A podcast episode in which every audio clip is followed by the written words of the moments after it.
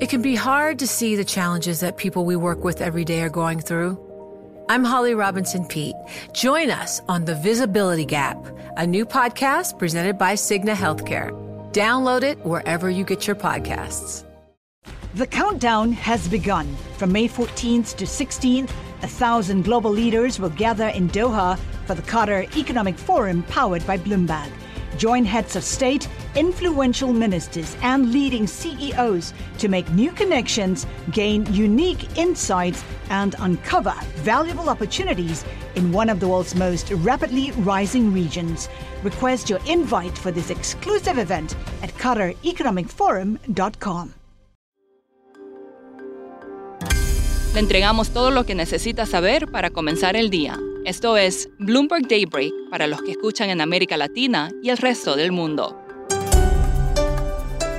Buenos días y bienvenido a Daybreak en español. Es jueves 21 de julio de 2022. Soy Eduardo Thompson y estas son las noticias principales. Esta mañana los futuros en Wall Street y las acciones en Europa están con pocos cambios a la espera de la primera alza de tasas del Banco Central Europeo en 11 años.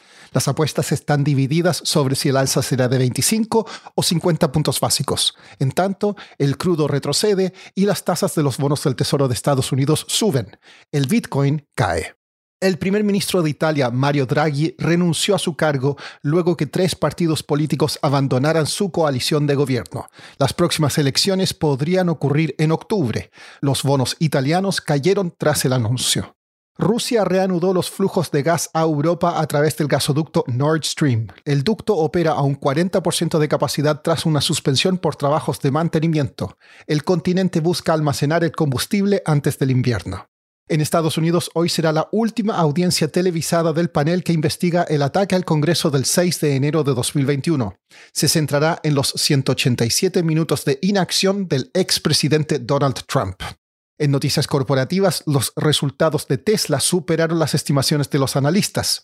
Microsoft dijo que reducirá la contratación en los negocios de seguridad y computación en la nube debido a un entorno económico más débil. United Airlines recortó su estimación de crecimiento debido a las suspensiones de vuelos. Y China multó a Didi con más de 1.200 millones de dólares después de concluir una investigación de seguridad cibernética. Pasando a América Latina, en México, la secretaria de Energía Rocío Nale dijo que el gobierno no tiene problemas con Estados Unidos o Canadá respecto al Tratado de Libre Comercio. Ambos países han dicho que las políticas energéticas de México violan el TEMEC. El Senado en Chile aprobó un proyecto de ley que hace más fáciles las reformas a su constitución actual. Esto en momentos que las encuestas muestran que una nueva constitución escrita por la Convención Constituyente sería rechazada en un plebiscito en septiembre. En Argentina, la actividad económica sorprendió con un crecimiento del 0,3% mensual en mayo, mientras que analistas esperaban una contracción. Sin embargo, el dólar blue en el país subió un 6% en el día a un nuevo récord de 317 pesos. En Colombia, el mercado percibe que el presidente electo Gustavo Petro silenciosamente modifica sus políticas más radicales antes de asumir el 7 de agosto. Esa fue la conclusión del panel Colombia Market Talk con analistas de mercado.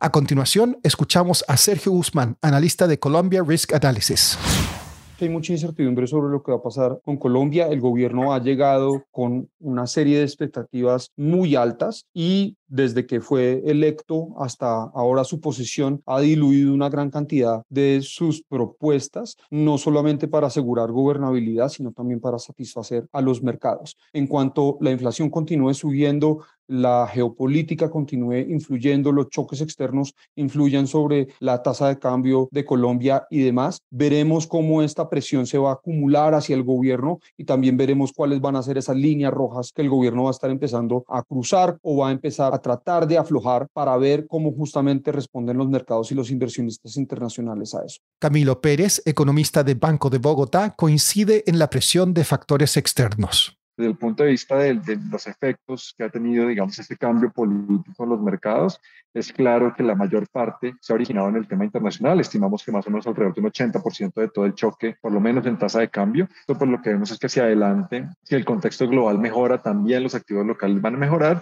y quedamos, digamos que a merced ya de las decisiones efectivas que toma el gobierno entrante, no solo los anuncios, sino las primeras decisiones a dónde apuntan y eso podría de pronto incluso ayudar a tranquilizar algo más a los mercados locales. Y Jacqueline Pirayan, economista de Scotiabank Colpatria, comenta las principales interrogantes económicas para el gobierno de Petro. Vemos que ya vamos a entrar en una transición, un gobierno con una orientación de izquierda que es para nada usual, digamos, por la tradición política, pero que tiene expectativas bastante grandes para varios segmentos de la población. De las primeras preguntas a resolver sería saber qué tan grande quiere ser el Estado para encaminar a futuro su política fiscal, eh, resguardar toda esa confianza en las instituciones y en los inversionistas internacionales y al final, digamos que adaptarse también a las reglas de juego que por tradición han regido en Colombia. En este contexto, pues vamos a estar jugando con una situación internacional pues bastante cambiante, volátil y a nivel interno pues vamos a tener que capotear toda esta situación macroeconómica, garantizar que el crecimiento eh, siga un buen curso y también digamos que garantizar que toda esa confianza que se ha ganado por tradición eh, permanezca en los mercados colombianos. Por último, la AP informó que el panda gigante más viejo en cautiverio en el mundo ha muerto a los 35 años. Se llamaba An An y pasó la mayor parte de su vida en un parque temático de Hong Kong con una panda hembra que murió en 2016. Eso es todo por hoy. Soy Eduardo Thompson. Gracias por escucharnos. Para conocer todas las noticias que necesita para comenzar el día, revise Daybreak en la app Bloomberg Professional, donde puede personalizar las noticias que desee recibir. También puede suscribirse a la versión solo audio en Spotify, Apple Podcasts o la plataforma de su preferencia. Eso es todo por hoy. Escuche de lunes a viernes Bloomberg Daybreak.